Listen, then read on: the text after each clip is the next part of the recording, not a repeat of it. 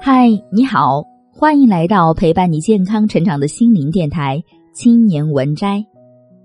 今天给大家分享的文章是：为什么大家不理我？英英，我问你心里有什么难题，你红着眼眶反问我说：“为什么大家不理我？”我知道你说的是在学校里被同学冷落了。我小时候在学校里也遇到过这种事情。我心里也难过极了。那一天早晨，我去上学，心情很好，高高兴兴的。我最好的同学是跟我同桌的许达三，我们俩长得一样高，一样漂亮，功课也都不错。同学喊我们双胞胎，这是我认为最得意的一件事儿。我可以这样说：我每天热心的上学，有一大半原因是为了能跟许达三在一起。他人很聪明。不固执，我有什么主意，他总是依我的话做。他口才很好，跟同学辩论，他一定站在我这一边。只要两个人在一起，班上就没有人能说得过我们。想想看，我们多神气呀！我书包里装着一套新买的邮票，当然是准备在教室里拿出来，第一个让他欣赏，然后听他大声赞好，吸引同学围过来看。我们在班上是常常做这种事情的。我一进教室喊了一声：“喂，许达三，看邮票。”他没有理我。我走到他身边，把这句话又说了一遍。他很冷淡的看了我一眼，说：“不想看。”这是我们认识以来从来没有发生过的事情。我心里一凉，就像忽然要晕倒似的。有一种孤零零的感觉爬上我的心头，我很害怕。我虽然已经上五年级了，却难过的想哭。我完全不知道该怎么办。我的脸色一定惨白，很难看。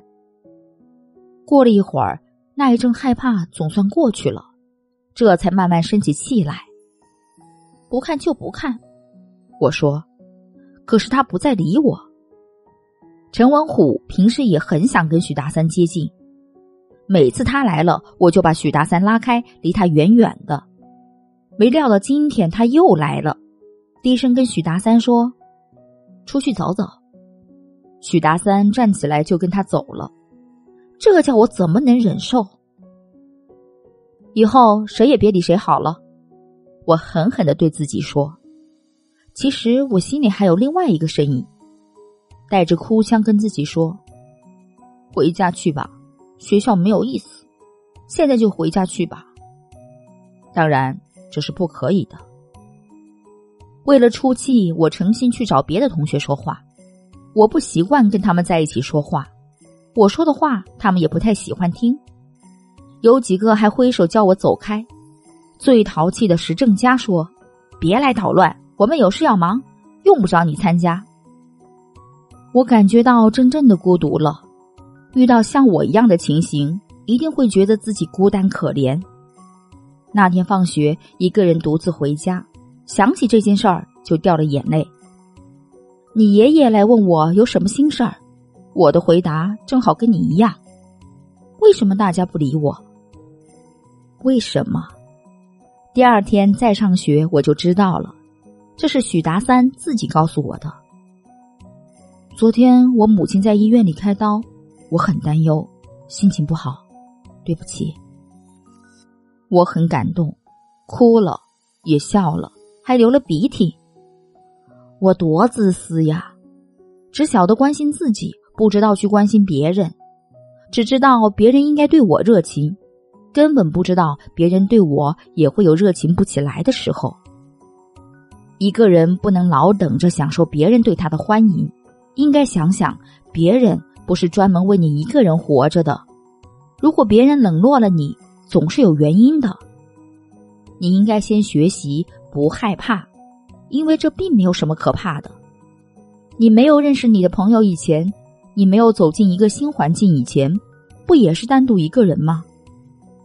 在别人冷落你的时候，其他的环境里不是还有许多人深深爱着你吗？就算全世界都冷落了你，不是还有我吗？你根本不可能遇到那种情形的。把心放宽，不要计较，并且学习去慰问别人。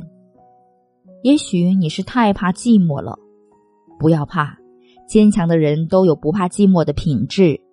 坚强的人最能吸引人，不怕寂寞，也不会寂寞。